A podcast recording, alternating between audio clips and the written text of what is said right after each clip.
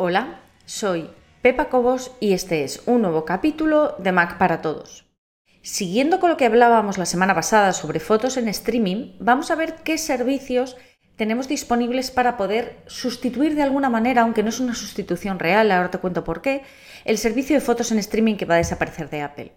Lo primero que tengo que decirte es que yo en esto no soy objetiva, yo ya he expresado mi opinión en, otras, en otros capítulos lo ideal, lo perfecto para ahorrarte dolores de cabeza sería pagar la suscripción de iCloud de Apple y tener ahí todas tus fotografías.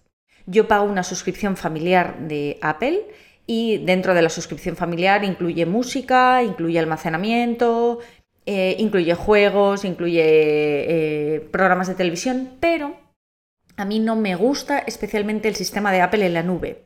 ¿Por qué? Lo he explicado en otras ocasiones, el problema del sistema de Apple eh, de fotografías en la nube es que es un poco complicado entender cómo funciona de manera que la mayoría de nosotros tendemos a pensar que Qué bien tener este sistema de almacenamiento en la nube porque así hago fotos con el iPhone y cuando ya tengan demasiadas fotos las puedo borrar, siguen en la nube y yo tengo mi iPhone como nuevo. Y no es así. Si las borras del iPhone desaparecen de todos los dispositivos porque están todos interconectados.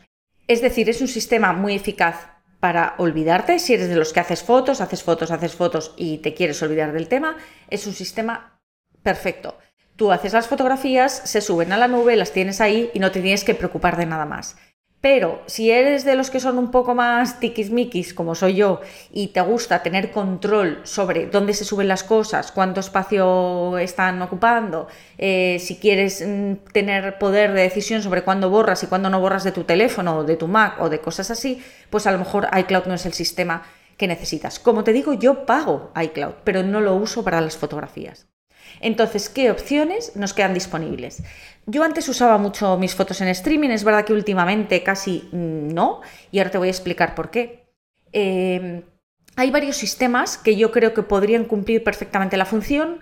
Hay ahí un pequeño problema de privacidad. Si eres una persona muy consciente de este tema de privacidad, igual no te hace demasiada gracia, aunque realmente ya estabas compartiendo los datos con Apple. Porque mis opciones preferidas son o bien Google o bien Amazon.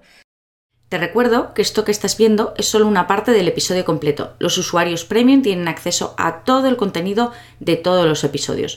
Puedes probar gratis durante dos días sin ningún compromiso y conseguir acceso a todos los capítulos de Mac para Todos. Solamente tienes que entrar en macparatodos.es barra prueba. Recuerda, macparatodos.es barra prueba.